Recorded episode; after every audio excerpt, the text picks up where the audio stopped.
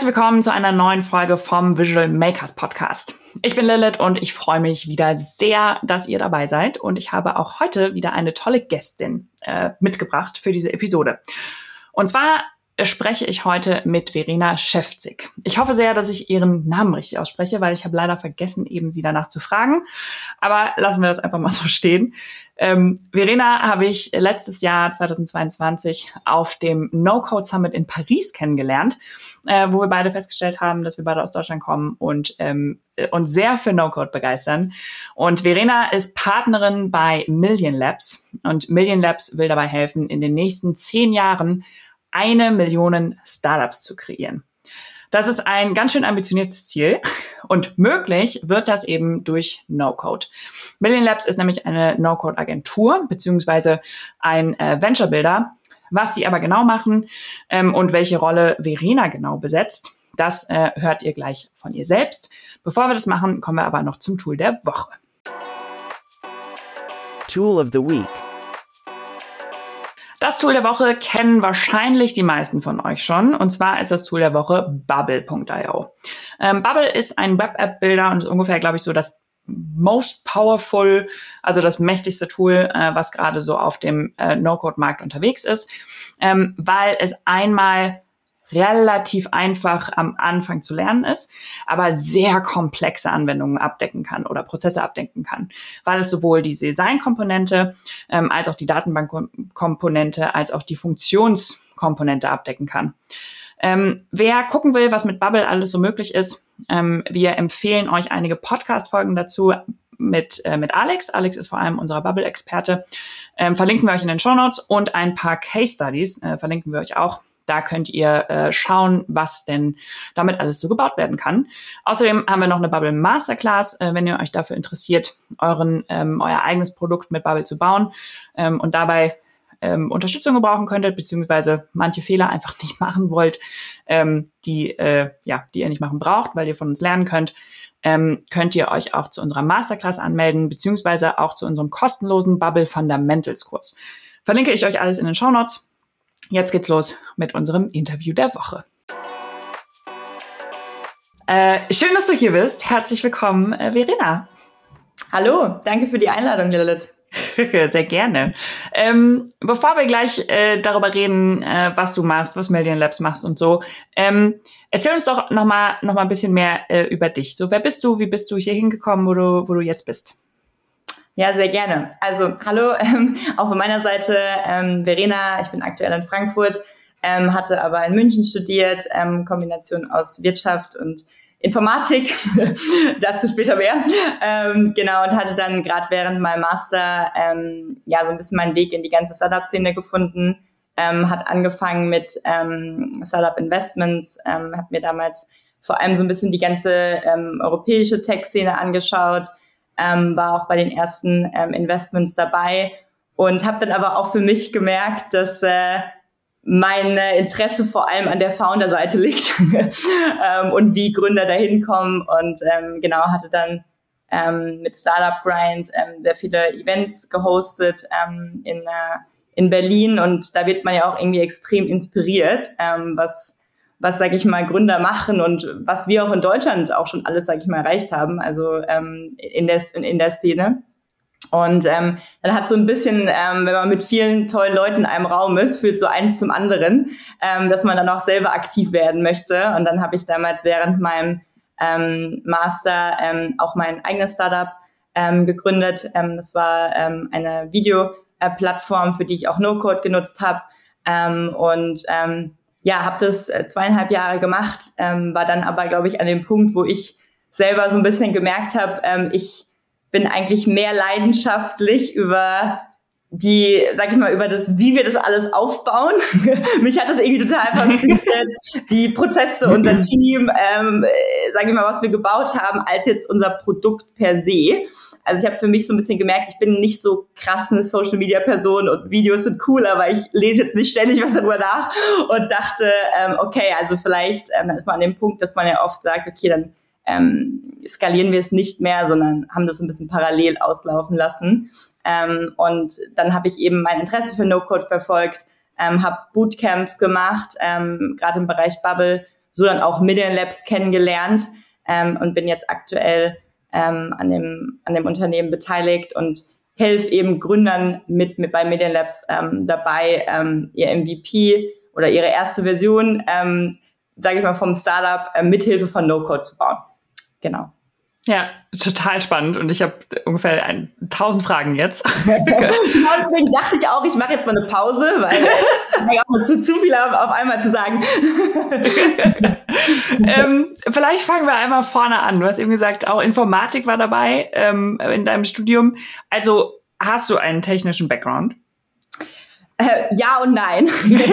also, wenn man sich mein CV anschaut, dann würde man sagen, ja, okay, ähm, äh, ne, mit Informatikanteil, Java, muss sie ein bisschen was können. Die Realität ist, ich habe ein Verständnis dafür, ich würde jetzt aber nicht mich als Programmiererin bezeichnen. Also ich hatte Vorlesungen, ähm, aber ich habe es nie wirklich praktisch angewandt, glücklicherweise, weil ich dann eben irgendwann gemerkt habe, dass es halt noch eine Alternative gibt und ähm, dann auch, sage ich mal, mich mehr auf, auf die andere Seite konzentriert habe. Ja. ja. Und apropos die andere Seite, wie bist du denn dann auch bei deinem eigenen Startup dann vor allem ähm, zu, zu No-Code gekommen? Genau, ja, ähm, ich hatte damals ähm, parallel eben Startup Grind auch gemacht und ähm, wir haben jeden Monat, also für alle Startup Grind ist quasi eine Community, eine Startup Community, die international tätig ist. Ähm, das Prinzip ist, dass man monatlich Events veranstaltet, um die lokale Gründerszene zusammenzubringen. Und ähm, wir hatten auch damals tatsächlich jeden Monat ein Event gemacht. Und das heißt aber auch, dass du jeden Monat überlegen musst, was ist ein gutes Thema, was Leute interessiert. Und äh, nachdem man dann dreimal Fintech hatte, ähm, überlegt man sich dann auch irgendwann, okay, was gibt's noch? Und wir haben mal so ein bisschen in die Community gefragt, was die Leute auch interessiert. Und da ist mal No-Code gedroppt. Und dann ähm, habe ich mir wann, gedacht, okay, wann war das kurz? Noch ganz kurz dazwischen, ähm, wann war das? Das war, kurz überlegen, äh, 2018. Ja, ja, 2018, genau. Und ähm, genau, und dann hatte ich damals den Gründer von Zero Code angeschrieben und MakerPad, ob die Lust hätten, mal ähm, damals äh, genau einfach ein, ein virtuelles Event zu machen, weil die sind nicht nach Berlin gekommen. Ähm, und die haben gesagt, ja. Und, ähm, und dann habe ich mir das auch mal so angehört. Ich war auch eine der wahrscheinlich meist äh, gefragtesten äh, Fragen im No-Code-Bereich. Äh, wird ähm, No-Code Code ersetzen? Ja, also alle diese Fragen habe ich auch gestellt. genau, du, du schmunzelst, ja. ähm, genau, und ähm, ich war irgendwie extrem inspiriert von diesem Talk. Also mehr als von anderen. Ähm, total über, ja, überraschenderweise. Und ähm, habe dann angefangen, ähm, auch ein bisschen Research zu machen und äh, zu schauen, wie ich das eben für mein eigenes Startup anwende. Und habe dann ja mir angeschaut Airtable und Webflow und ein bisschen rumgepuzzelt. Das ist ja das Schöne, man kann ja immer so schnell einfach mal so ein bisschen rum rumprobieren. Ähm, genau, und äh, so hat es eigentlich angefangen durch wahrscheinlich Startup Ride. Ja. Ja, mega cool, super spannend. Auch, dass du dann, äh, dann Ben Tossel und ich weiß gerade nicht, wer der Gründer von, von Zero Code ist. Ähm, Vlad, ähm, der Vlad. Ähm, ah ja.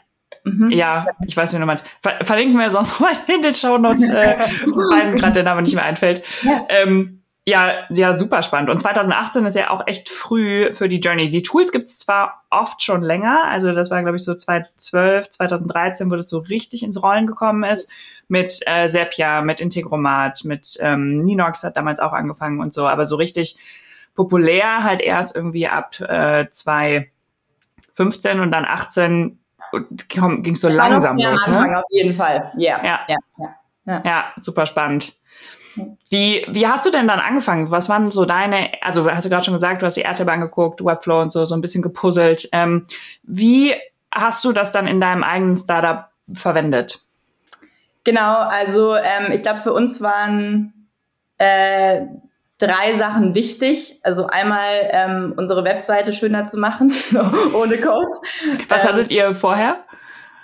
Ja, was? davor, ich, ich weiß gar nicht, was die erste Version. Ich glaube, es gab irgendein, es war auch ein No-Code-Tool, aber es war nicht so super gut. Ich kann mich nicht mehr 100% erinnern, aber es sah nicht so super professionell aus und ich habe dann geswitcht zu Webflow mhm. ähm, quasi ähm, und da die Webseite gebaut. Also das war, glaube ich, so ein Tool, wo ich gesagt habe, okay, Webseite muss besser aussehen, Webflow haben viele Templates, also war, war ein guter Weg.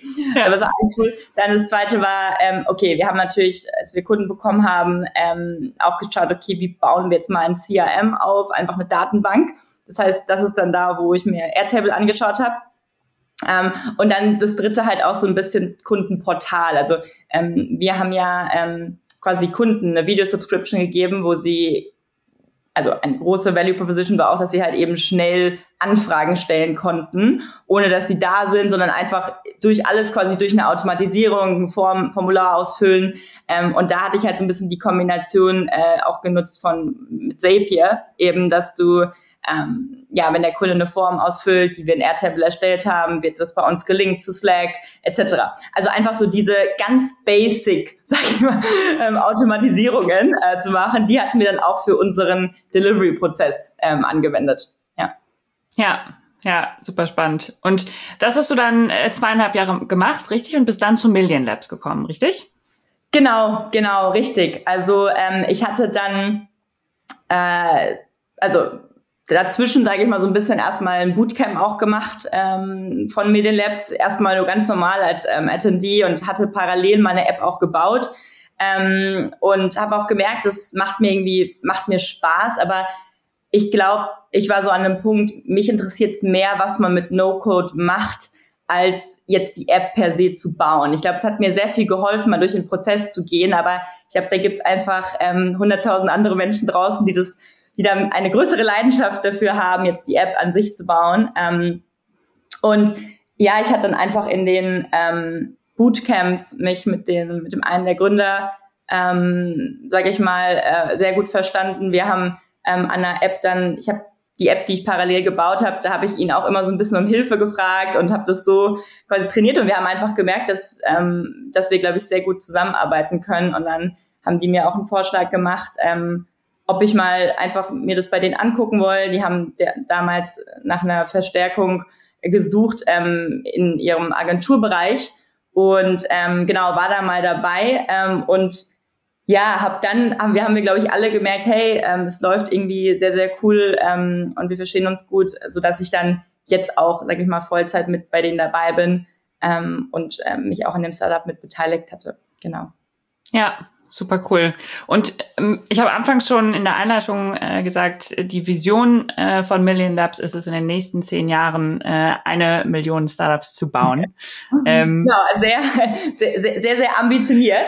Ähm, ich glaube vor allem, sage ich mal, was, was auch dahinter steckt, ist, uns ist es wichtig, ähm, Startups oder unsere Vision ist es, sage ich mal, die, die, die Number ist klar, ist super, aber das noch Wichtigere ist für uns, dass wir Startups ähm, helfen oder Gründern helfen, ein erfolgreiches Unternehmen zu bauen. Und wir benutzen mhm. No-Code als einen Weg dazu, schneller und kostengünstiger ähm, Ideen zu testen. Ähm, also kurz auch vielleicht nochmal ähm, zu Median Labs direkt. Wir, wir sind eine No-Code-Agentur, die sich vor allem auf Gründer ähm, fokussiert. Ähm, oftmals auch wirklich Gründer, die mit einer ersten Idee zu uns kommen ähm, und sagen, hey, können wir das irgendwie umsetzen? Und ähm, wir schauen dann eben, ähm, dass wir dem Gründer helfen, erstmal das Projekt zu spezifizieren und dann quasi ähm, ja ein MVP zu bauen. Manchmal ist es sogar nur eine Landingpage,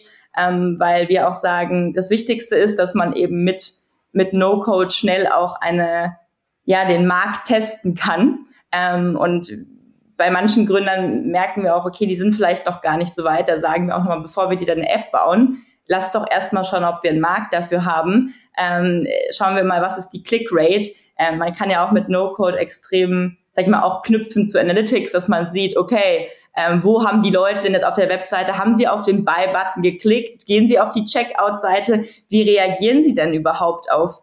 Gibt es da irgendeine Interaktion? Ähm, und das verfolgen wir bei Million Labs ähm, bis zu dem Punkt, wo wir auch sagen, wenn Gründer gewisse, also wenn Gründer auch uns zeigen können, es gibt einen Markt, ähm, sie haben, sag ich mal, so ein bisschen auch ihre Hausaufgaben gemacht, dann, ähm, dann kommen wir auch rein und, und, und investieren auch in die für, für weitere Phasen, ähm, um auch an dem ihren Erfolg dann mitzuwirken und den auf dem Weg ähm, ja, zu begleiten. Ja, Ja, super spannend. Und also ich finde es nochmal so, so betonenswert oder so wichtig ähm, zu betonen, dass es ja aber oft bei Startups, bei Gründungen erstmal nicht um die Tech geht. Die Tech ist immer das Mittel zum Zweck. Völlig egal, ob es No-Code, Low-Code oder, oder Code ist.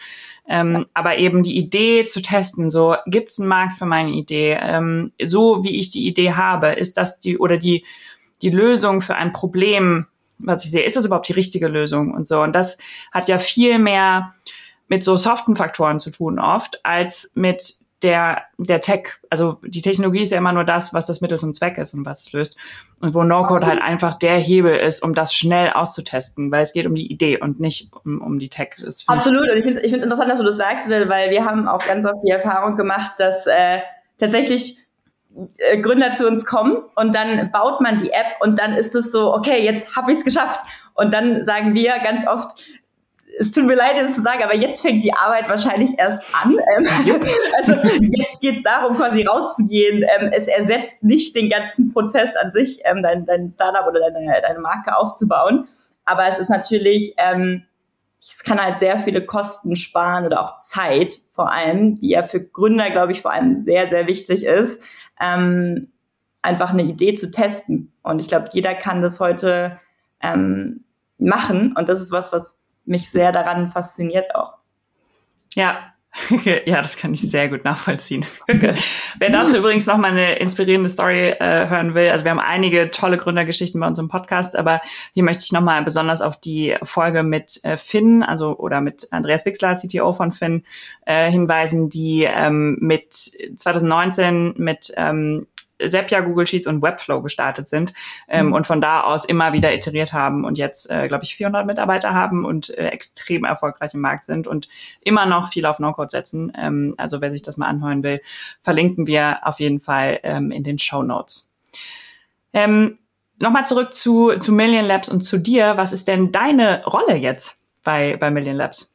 Genau, genau. Also ähm, ich bin aktuell ähm, bei dem Unternehmen, würde ich sagen, für zwei Kernbereiche ähm, in der Agentur zuständig. Das ist zum einen ähm, zu schauen, dass wir die Systeme und Prozesse ähm, aufsetzen, dass das äh, Geschäft quasi immer läuft, dass wir die Kunden bedienen, dass wir unser Team, jeder weiß, was er zu tun hat. Ähm, wir sind ja ein komplett Remote-Team. Wir haben aktuell ähm, ja ungefähr 40 bis 50 Entwickler ähm, und ist wow. natürlich auch ja, also wir wachsen sehr, sehr schnell und ähm, ich rekrutiere quasi äh, fast wöchentlich mittlerweile. Und ähm, es ist dementsprechend auch Prozesse ist etwas, was sich ständig verändert. Mhm. Ähm, und äh, mit jedem, auch mit unserer, wir haben mal mit dem Government ähm, zusammengearbeitet, wo wir auch äh, super viele Startups auf einmal bekommen haben. Und es ist natürlich, ne, man mit jedem neuen ähm, äh, Kunden oder auch Aufgaben äh, muss man selber auch agil sein und irgendwie seine Prozesse äh, verbessern. Und da nutzen wir auch No-Code an sich auch selber, um uns erstmal zu organisieren. Wir haben auch unser Kundenportal, unser ganzes CRM auch komplett auf No-Code gebildet. Also ich glaube, das ist erstmal so ein bisschen intern bei Millennials zu schauen, dass unsere Prozesse immer mitwachsen mit den Aufgaben und mit den Herausforderungen. Ähm, und dann der andere Bereich ist natürlich auch Wachstum. Wir schauen natürlich auch immer, wie wir ähm, die Agentur ausbauen, ähm, wir wollen mehr hinzu, wir sind nicht nur eine No-Code-Agentur, die dir deine App bauen, sondern hinzu, was ich vorher auch gemeint hatte, wir wollen dir helfen, ein erfolgreiches Startup zu bauen. Das bedeutet aber ganz oft auch von der persönlichen Seite Mentoring. Ja, vielleicht, okay, wie kannst du denn dein, dein Startup ähm, testen oder deine Idee testen? Das heißt, da machen wir Support, ähm, machen da, sag ich mal, viel auch Outreach zu unserem Network und haben viel mit ähm, Advisory angefangen. Also sind alles so Gebiete ähm, oder auch Partnerschaften, ähm, Events, da haben wir uns ja auch kennengelernt auf der No-Code Summit in, in Paris, ähm, einfach auch die, die Message so ein bisschen nach, nach außen zu geben ähm, und ähm, den Markt dann noch ähm, ja, mehr Wissen mitzugeben, sozusagen. Ja, ja, total. Super spannend. Also quasi auch so eine, so eine äh, Art Accelerator auch, ne? Also frühphasig bis halt, hey, wir, wir helfen ja wirklich deine Idee auf und den ganzen Prozess halt drumherum. Ähm, genau. Genau. Ja. genau, genau. Und es ist auch, ich muss auch sagen, es ist cool. Ähm, hattet ihr vielleicht auch so Erfahrungen mal, dass Leute, denen du die du ganz am Anfang begleitet hast, für die eine erste Version gebaut hast, die dann zurückkommen und sagen, hey cool, wir haben jetzt ähm, die und die Erfahrung gemacht oder auch vielleicht sagen, es hat vielleicht nicht geklappt, aber du bist irgendwie oft dann, also was mich sehr freut, ist, dass man noch in Kontakt mit den Leuten ist und ähm, einfach so selber eines anspornt, auch so die Motivation ähm, von den Leuten oder die, die an den Erfahrungen teil zu sein. Ja. Ja, total. Und äh, das ist auch was, was ich immer wieder erlebe, dass die noch, muss man vielleicht auch sagen, aber jetzt gerade halt die No-Code-Community eine der offensten ist, die ich jemals erlebt habe, wo alle so super herzlich miteinander sind, total supportive äh, irgendwie miteinander und auch Lust haben, einander kennenzulernen und zu gucken, ah, was brauchst du denn gerade? Welche Tools kennst du denn? Ähm, und wie können wir uns vielleicht gegenseitig helfen? Also es ist so ein Mindset von, von immer weiter zu lernen, ähm, weil man am Anfang diesen, diesen Magic Moment hatte, irgendwie diesen Enablement Moment. Und ähm, ich hatte das jetzt am Samstag, äh, war ich auf einem, habe ich einen Workshop gegeben ähm, zu Businessmodelle mit ChatGPT und mhm. ähm, wo es ein Hackathon gab, äh, quasi innerhalb von vier Stunden ähm, haben dann die Teams ganz einfache Prototypen gebaut. Aber es war halt total schön zu sehen, diese Ideen im Raum, ja. die umgesetzt werden konnten. Und ja. ich glaube, das ist eine, eine Power, eine Möglichkeit, die jetzt gerade auf uns zurollt erst, weil viele wissen ja immer noch nicht von, ah, okay, cool, das kann ich wirklich selber bauen, ähm, dass wir da einfach eine unglaubliche Bandbreite an Ideen und eventuell auch viel besseren Produkten haben, ähm, ja. als das jetzt im Moment schon der Fall ist.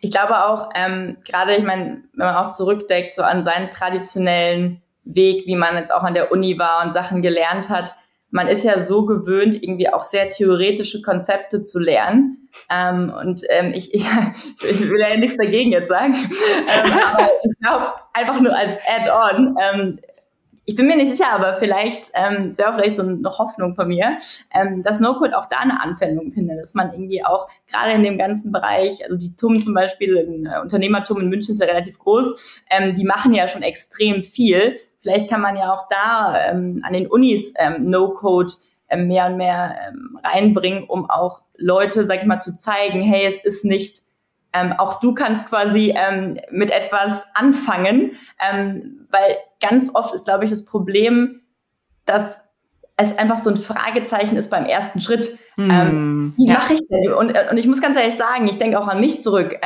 Das der Term Software, ja, was, was bedeutet eigentlich Software?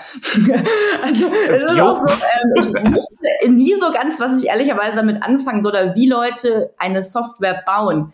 Und ähm, ich finde, ähm, es ist ein sehr, sehr, oder das Umdenken, was hier stattfinden könnte, ist einfach, dass man sagt, okay, ähm, was ist deine Idee? Ähm, hier sind Tools, probier's doch mal innerhalb von Projekten, Leute zu aktivieren, schneller auszuprobieren. Weil ich glaube, das ist wahrscheinlich das, wo wir alle am besten lernen. Einfach praktisch Dinge. ähm, oh yes. Ja. Ja, manchmal hilft hilft ganz gut, wenn da jemand ist, der schon ein bisschen mehr kann quasi und so ein bisschen ja. anleiten kann, weil diese frustrierenden ähm, Ecken, wo man nicht rumkommt alleine, die gibt's ja auch immer. Ähm, aber definitiv, man lernt einfach am besten, wenn man wenn man es einfach tut. Ich habe gerade überlegt, wie das bei mir war damals, weil ich habe ja äh, Medienkultur und Theaterwissenschaft studiert genau. und Musikwissenschaften. ähm, und äh, mir ging's auch mit den äh, lustigen ähm, äh, Backgrounds, wie, wie sie in No-Code-Bereich gekommen ist. Definitiv. ja, ja, genau. und also ich weiß das ehrlich gesagt gar nicht mehr so genau, weil ich habe dann in einem Startup angefangen und das war, glaube ich, das erste Mal, dass ich wirklich aktiv darüber nachgedacht habe, ja. von, okay, was ist denn Software und was nutze ich hier gerade? Aber es hat eine Weile gedauert, äh, glaube ich tatsächlich, sondern es war wirklich erstmal dieses, ja, das wollen wir machen und äh, das sind die Tools, die wir gerade nutzen, mach doch mal. und das hat eigentlich relativ gut geklappt tatsächlich. Und dann äh, bin ich ja da sehr tief reingerutscht, weil ich dann so, so begeistert ja. äh, ja. davon war. Aber ja, kann ich definitiv nachvollziehen, dieses, was ist Software eigentlich? Genau, ja. Das ist ähm, eine große Frage.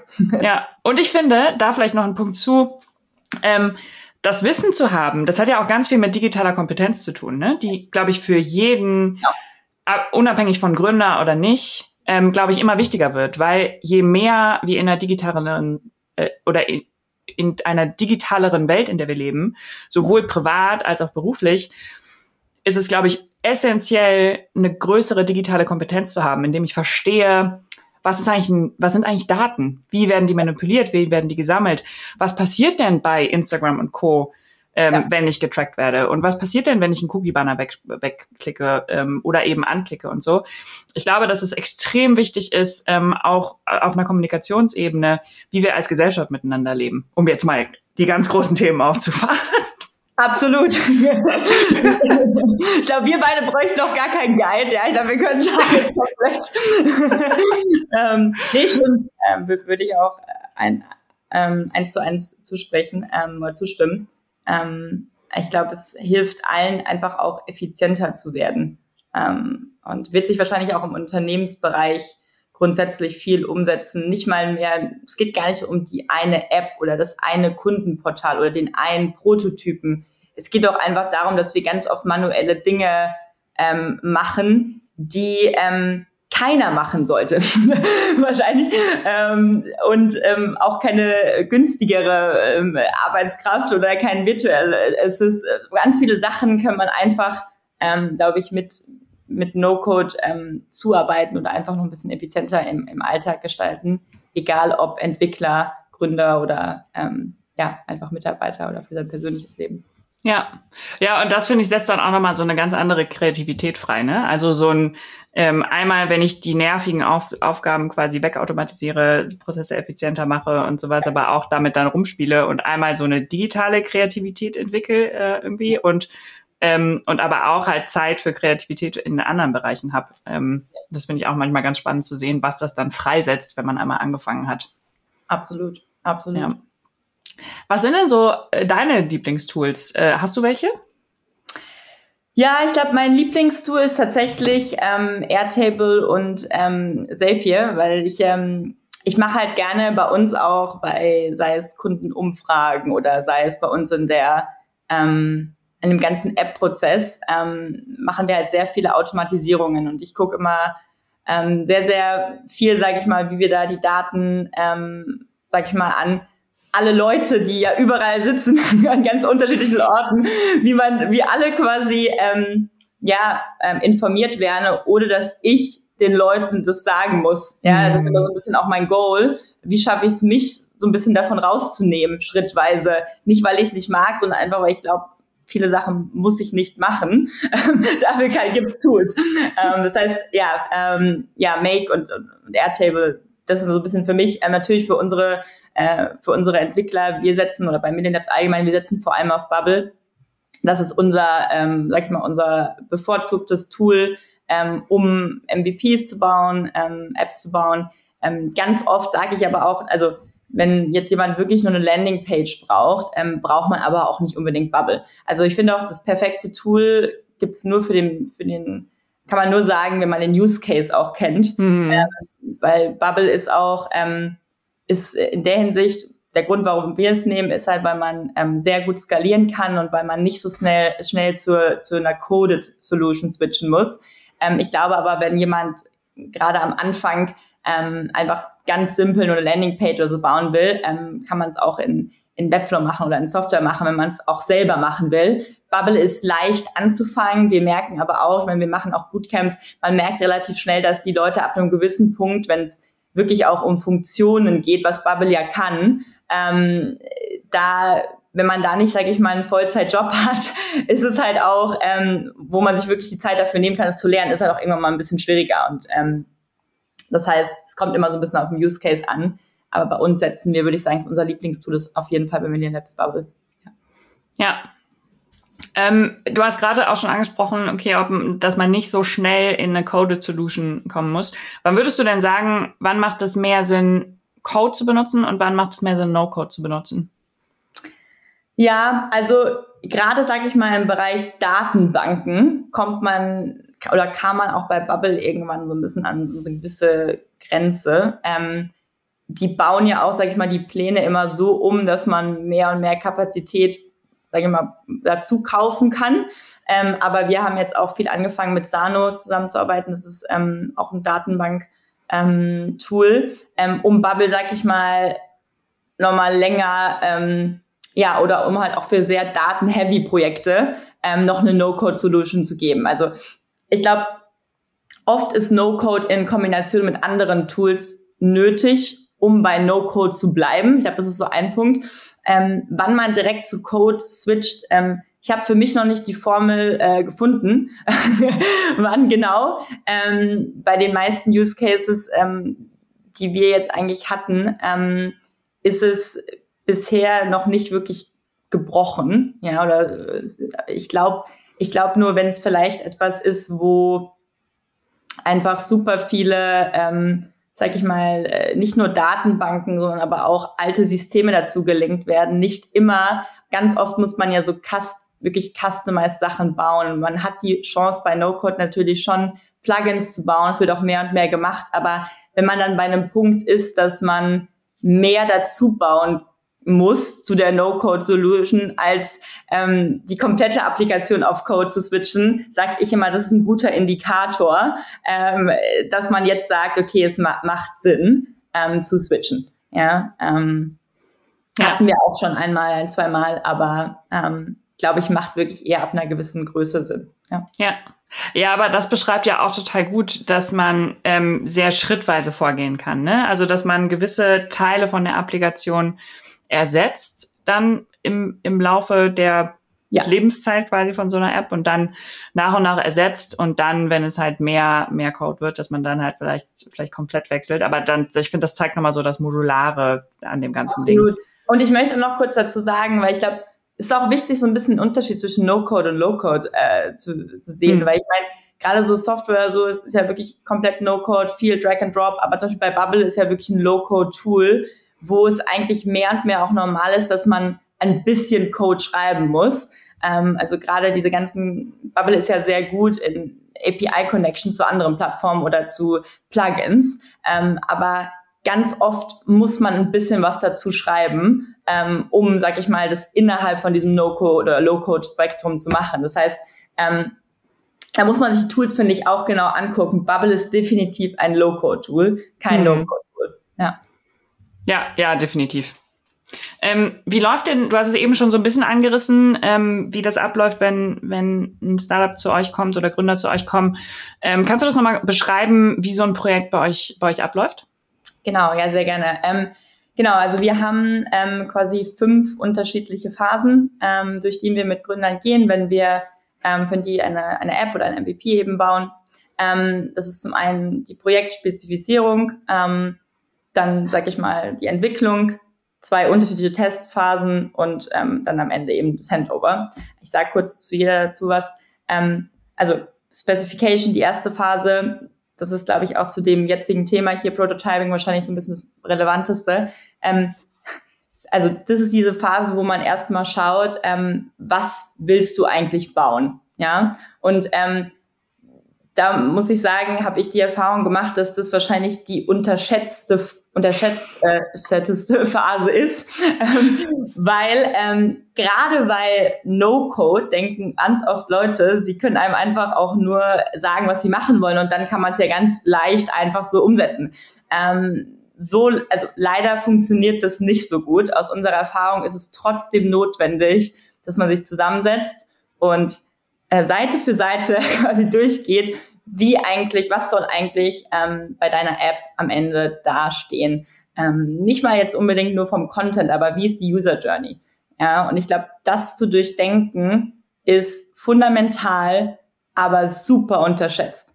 Ähm, und äh, da sagen wir auch, wir fangen kein Projekt an, wenn wir nicht diese ähm, Spezifizierung zusammen machen. Ähm, da ist ähm, normalerweise du nix, genau. Da wird auch schon selber Oh yes. genau. Wir haben auch ähm, mittlerweile auch einen äh, Designer mit in den Prozess äh, ähm, involviert, ähm, so dass wir sagen, okay, äh, wir haben typischerweise erstmal, wenn der Kunde noch gar nichts hat, das passiert auch, äh, ähm, dann sagen wir, okay, wir machen erstmal so ganz High Fidelity, was soll auf deiner Seite drauf? Sobald wir das wissen, geben wir es zu einem Designer und der macht dann, wir nutzen Figma dafür, ähm, dass wir dann quasi gucken, okay, ähm, wie könnte das auch von der App-Experience aussehen? Ähm, der Kunde dann schaut sich das an, klickt sich erstmal durch das Figma, sagt, okay, passt, ähm, so habe ich es mir ungefähr vorgestellt ähm, und dann erst leiten wir die zweite, zweite Phase an ähm, und das ist dann eben die Entwicklung. Und aber auch in der Entwicklung ähm, gehen wir in kleinen Sprints vor. Also wir machen, ähm, wir machen ähm, jede Woche ein, ein, Meeting, wo wir Milestones definieren, das dem Kunden zeigen, sodass der Kunde auch schnell Feedback gibt. Ähm, Gerade im Design sage ich immer, ähm, es ist super wichtig, auch darauf schnell zu achten. Es ist sehr schwer für Leute zu, oder wir sind heute, ich meine, wenn man sich anschaut, viele Apps sind nicht nur oder wir nutzen viele Apps nicht nur, weil sie gut funktionieren, sondern weil wir auch sie simpel finden. Sie sind einfach, ähm, also User Experience ist, glaube ich, mittlerweile so, so wichtig und meiner Meinung nach sollte auch nicht unterschätzt werden bei einem MVP. Das heißt, da sage ich immer, hey, guck von Anfang an drauf, weil das später wieder zu ändern ist viel Aufwand. und ähm, genau, und dann gehen wir so ein bisschen diese Testing-Phasen rein. Da machen wir einmal einen Test mit dem Kunden zusammen, ähm, wo wir eben auch zeigen, wie man testet. Ähm, was sind da so unsere Best Practices und dann geben wir dem Kunden immer noch mal zwei, drei Wochen Zeit, alleine zu testen. Das ist so ein kleiner ja, Test, wo sie auch Leute einladen können und ähm, einfach Feedback geben. Und am Ende, ähm, genau, äh, machen wir dann im Handover, wo wir nochmal so ähm, erklären, wie auch die App äh, genutzt werden kann, wo man sie findet, etc. Ja. Ja, super spannend. Und wie ist so, also wenn ich da noch fragen darf, wie ist so euer, euer Pricing-Modell? Also äh, zahle ich quasi pro Auftrag oder pro oder nehmt ihr Equity? Wie macht ihr das? Ja, also ähm, wir haben ja Million Labs Agency und Million Labs Ventures. Ähm, innerhalb von Million Labs Agency ähm, gibt es zwei unterschiedliche Preismodelle. Ähm, einmal Fixed Price und einmal ähm, Hourly, äh, also quasi ähm, jede Stunde. Mhm. Ähm, Fixed Price ist quasi, wenn du sagst, okay, ähm, ich möchte jetzt ein MVP bauen, ähm, das und das möchte ich mit drin haben, dann geben wir dir eben Preis. Das ist ein durchschnittliches MVP ist ungefähr ja 8.000 bis 10.000, würde ich sagen. Ähm, mhm. Aber so ungefähr 100 Stunden, das ist so ein Durchschnitt, sage ich mal. Ähm, das ist Fixed Price, ähm, Modelle MVPs. Und dann, was ich vorher meinte, also dieses stundenweise ist vor allem, wenn Gründer ähm, ihr MVP gelauncht haben, sie gehen auf den Markt, in der Regel immer, wenn du Feedback bekommst, dann, ja, du musst immer Sachen an der App verändern später. Das heißt, da sagen wir dann, okay, ähm, wir nennen das so Hours Packages quasi, da kannst du quasi, ähm, ja, ähm, einfach immer uns in unser System einloggen und sagen, hey, ich möchte das und das jetzt noch machen und dann rechnet man das eben stundenweise ab. Das befindet sich alles im Million Labs ähm, Agency Bereich. Ventures wird ein bisschen anders ähm, behandelt, weil wir hier durch Kriterien gehen, in welches Startup wir investieren. In der Regel ist es dann, dass wir sagen, okay, ähm, wir investieren dann, in, wir investieren in die erste Version oder zweite Version von einem Startup für 5% Equity. Ähm, aber das ist so ein bisschen separat zu betrachten, wo die Gründer auch durch unterschiedliche Interviews etc. dann auch nochmal gehen. Ja, ja, ja, ja, makes sense, total. Ähm, Gibt es denn ein Projekt so bei Million Labs in, in deiner Zeit da, was dich bisher so am meisten begeistert hat? Ja, es ist, ich meine, was allgemein, glaube ich, mich begeistert bei Projekten ist, dass ähm, man eine extreme Vielfalt hat. Das war erstmal so, weil ich bin auch niemand, der jetzt in einer Industrie krass viele Erfahrungen gemacht hat und dann sagt, boah, jetzt äh, will ich da und da noch besser werden, sondern ähm, ich war schon immer so, auch habe ich auch am Anfang gemeint, durch die Investments und auch die Industrie, ich habe immer so unterschiedliche Sachen reingeguckt und ähm, das sage ich mal, ist jetzt hier wieder genauso. es wird wirklich in jeglichen ähm, Industrien auch gegründet, was sehr cool ist. Ähm, was mich persönlich aber tatsächlich am meisten mit jetzt begeistert hat, war ein, Pro äh, war ein Projekt, was ähm, während Covid eben lief, ähm, wo wir mit Ärzten aus Indien zusammengearbeitet haben und ähm, die haben eine App eben entwickelt, ähm, wo man äh, wo quasi Ärzte aus Indien hier mit, ähm, mit Ärzten aus Deutschland zusammenarbeiten und die sich quasi Live-Updates geben über ähm, Maßnahmen, die sie an Covid-Patienten ergreifen, die Daten alle mal systematisch tracken, weil wie wir alle wissen, hat Covid die Krankenhäuser auch extrem überlastet. Und ähm, ich fand es persönlich sehr toll, äh, auch mit Ärzten mal die Möglichkeit gehabt zu haben, äh, die uns, also zusammenzuarbeiten, die uns von ihren Challenges da erzählt haben, wie sie, äh, wie sie eigentlich ihre Daten strukturieren oder auch ihr Wissen weitergeben. Und da haben wir ähm, mitgewirkt und äh, das war etwas, wo ich ja persönlich, glaube ich, sehr ja, besonders gerne dabei war. Ja, krass, das glaube ich. Ein bisschen Gänsehaut. Ja. ja, super cool, was No-Code da möglich macht. Echt, echt schön. Ähm, ja. Ja. wo wir jetzt gerade, also mein kompletter LinkedIn-Feed ist zum Beispiel voll von ChatGPT, ähm, AI und so. Es gibt zwar alles schon so ein bisschen länger, also äh, Text-AI und so, aber ähm, vielleicht in dem Zuge oder gar nicht in dem Zuge, sondern vielleicht auch generell, wo siehst du denn die Zukunft äh, von, von No-Code? Oder was wünschst du dir auch für die digitale Zukunft, nennen wir es mal? Ja. Ja, ich wünsche mir, dass ähm, No-Code etwas ganz Selbstverständliches wird. Ähm, und das bedeutet auf, auf mehreren Ebenen. Ähm, vor allem, sage ich mal, wenn man sich jetzt Unternehmen, ich habe vorher sehr viel diese Startup-Ebene gesagt, weil es etwas ist, mit dem ich sehr viel in Berührung komme. Ich glaube, das ist aber nur eine. Ähm, die andere ist auch, wenn man sich jetzt etablierte Unternehmen anschaut, ähm, ich glaube, dass es wird, glaube ich, nie eine No-Code-Abteilung geben. Persönlich denke, sehe ich es zumindest nicht. Ähm, ich glaube aber, dass No-Code oder ich wünsche mir, dass No-Code Teil von jeder Abteilung wird ähm, und Prozesse einfach ähm, simplifiziert. Ähm, ich glaube, das wird aber nur möglich, wenn Leute oder auch Manager in Unternehmen sehr offen sind, ähm, Tools, sage ich mal, einzuführen ähm, und auch Mitarbeiter testen zu lassen. Ähm, vielleicht am Anfang auch spielerisch ähm, und auch dem ein bisschen Geduld geben. Ich glaube, wir stehen oft vor großen Veränderungen. No-Code ist eine. Und ähm, ich glaube, dass es für jedes Unternehmen, das wünsche ich mir, wichtig wird, ähm, das ein, einzuführen ähm, in ihren Teams. Amen. Amen, Amen. Genau.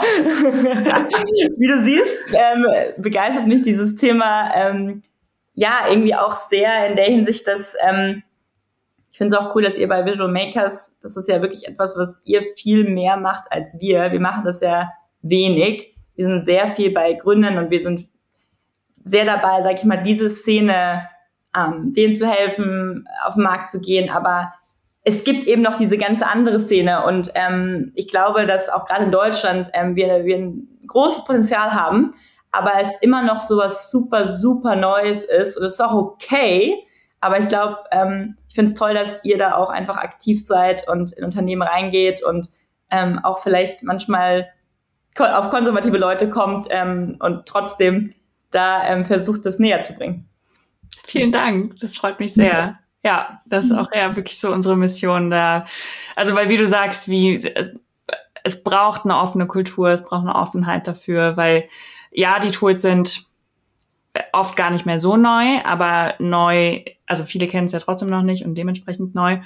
Ja. Ähm, und das verändert halt eine ganze, ein ganzes Unternehmen äh, von. Frage auch vielleicht an dich, was siehst du denn so als die größte Challenge, ähm, wenn du es in Unternehmen, weil du arbeitest ja stärker auch mit Unternehmen zusammen. Was siehst du als die größte Herausforderung bei der Einführung von No-Code?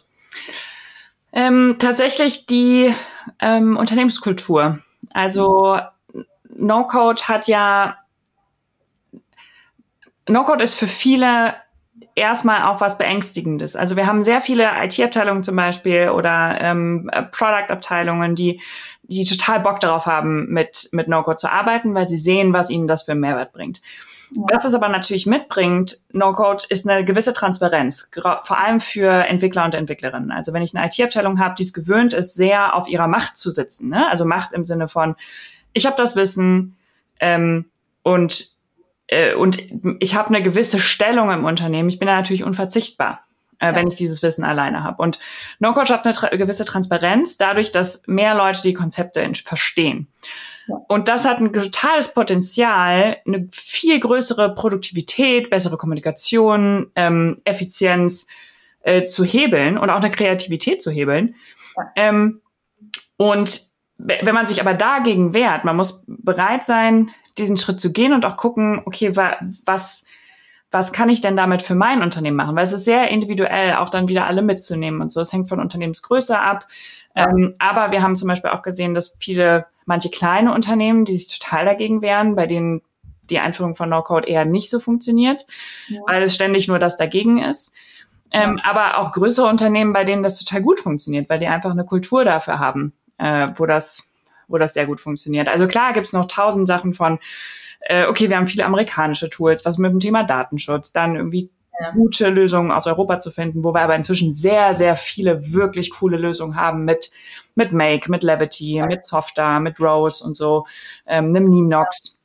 Also wirklich coole Lösungen auf dem Markt, aber es ist immer dieses, oh, aber das ist ja ein neues Tool und was ist denn da mit Datenschutz? Ist auch wichtig, auf jeden Fall, aber bei manchen Fällen geht's auch halt gar nicht mal so darum, also zum Beispiel gerade im Thema Prototyping, im, im Innovationsmanagement und so, geht's ja noch gar nicht darum, dass das alles super sicher und super skalierbar sein muss. Ähm, also sicher schon im Sinne von Datenschutz, aber ähm, im Sinne von Skalierbarkeit, weil ich ja erstmal testen will, funktioniert das überhaupt? Also da immer so ein bisschen abzuwägen und offen zu sein von. Absolut. Und, und gerade diese, dieser Kulturaspekt, ja. Ähm, der ist einfach nicht zu unterschätzen, ähm, ist wahrscheinlich, ja, die wahrscheinlich sogar noch mal größere ähm, Herausforderung, weil letztendlich muss man ja auch nicht nur ähm, den Entscheidungsträger ähm, oder die Offenheit vom Entscheidungsträger bekommen, sondern auch vom Team. Und ja. ich glaube, das ist viel, ähm, da muss, muss jedem so ein bisschen die Vorteile ähm, bewusst werden, ohne es als eine Gefahr zu sehen oder als einen krassen Mehraufwand. Und ja, ja ich glaube, da, da liegt eine große Challenge. Aber ich glaube, gerade in Deutschland, manchmal ist es gut so eine, ich glaube, wir brauchen manchmal einen Push, damit, wir wieder, damit, wir auch wieder glänzen können. Ja, ja das stimmt. Covid hat es auch gezeigt. Auf einmal war alles möglich oder True. viel mehr möglich. Ja, und letzten Endes geht es halt auch einfach um Menschen, ne? Also so es bleibt genau, und die sind immer am schwierigsten. wenn man eine Sache aus dem Podcast mitgibt hat. das hast du gesagt. Ja,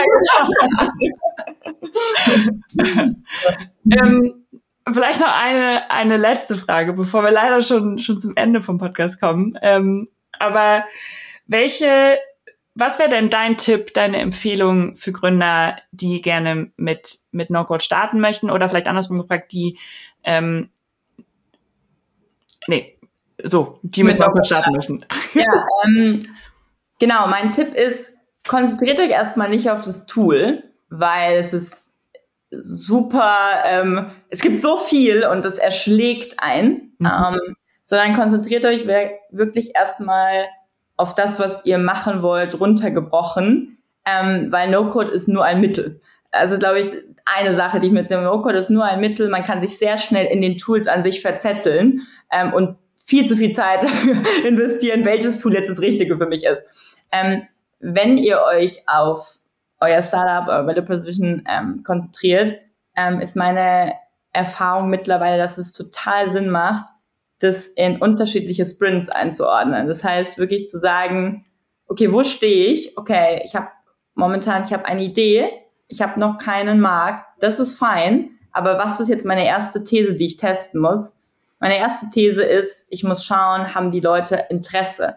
Wie teste ich das? Ja, okay, ich versuche jetzt zum Beispiel eine Landingpage zu bauen, ähm, Click-Rates zu testen, etc. Je nach Phase, wo ihr seid, ähm, ich glaube, es macht total Sinn, es so einfach wie möglich, auch wenn man ein Tool gefunden hat, aber dann einfach wirklich auch zu schauen, was muss ich testen, um einen Schritt vorwärts zu kommen. Ganz oft ist es nicht, also ganz oft sehe ich, dass Gründer denken, dass wenn sie jetzt noch einen Chat in der App haben und das und eine Videolösung und alles, dass das am Ende zu Erfolg, zu größerem Erfolg führt. Ähm, mittlerweile haben aber unsere Datenpunkte ergeben, dass viel, viel mehr, selbst Startups, die wirklich eine ganz simple App am Anfang hatten, ähm, aber einfach viel mit dem Markt gesprochen worden, die sind durchgestartet. Also macht's nicht zu komplex ähm, und schaut, schaut wirklich, welchen Schritt ihr, was ihr gerade testet und dann das Tool. Nicht andersrum. Ja, ja nochmal fett und doppelt und dreifach unterstrichen. Ja. Genau. genau. genau. Ach cool. Aber Verena, es hat mega Spaß gemacht mit dir. Ähm, vielen, vielen Dank. für deine ganzen Insights und, äh, und das tolle Gespräch. Hat echt Bock gemacht. Ähm, mich sehr, sehr gefreut. Und, ähm, Vielen Dank für dich auch. Und ähm, ich, ich bin auch wirklich wahnsinnig froh, dass wir uns damals ähm, noch in Paris ähm, begegnet sind, weil es war auch so am letzten äh, Sprung. Ich habe nur ich weiß nicht mehr, wer es war, aber irgendjemand hat mir gesagt, hast du schon die Lilith gesehen? Ich so, nein, habe ich noch nicht. Und dann ähm, wollte ich gerade gehen und dann ähm, habe ich dich aber Tanzfläche gesagt und da muss ich nochmal schnell.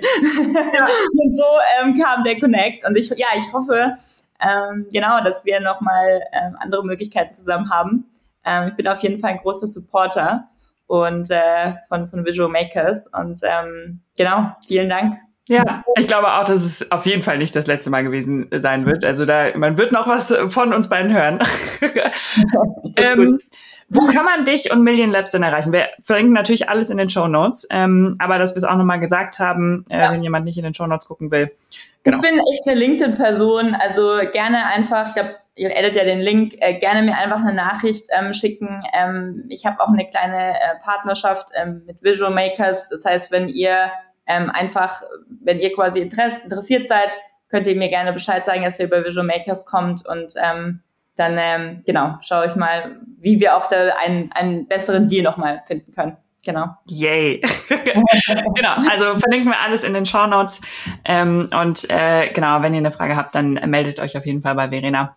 Ähm, tausend Dank, dass du da warst. Hat richtig Bock gemacht.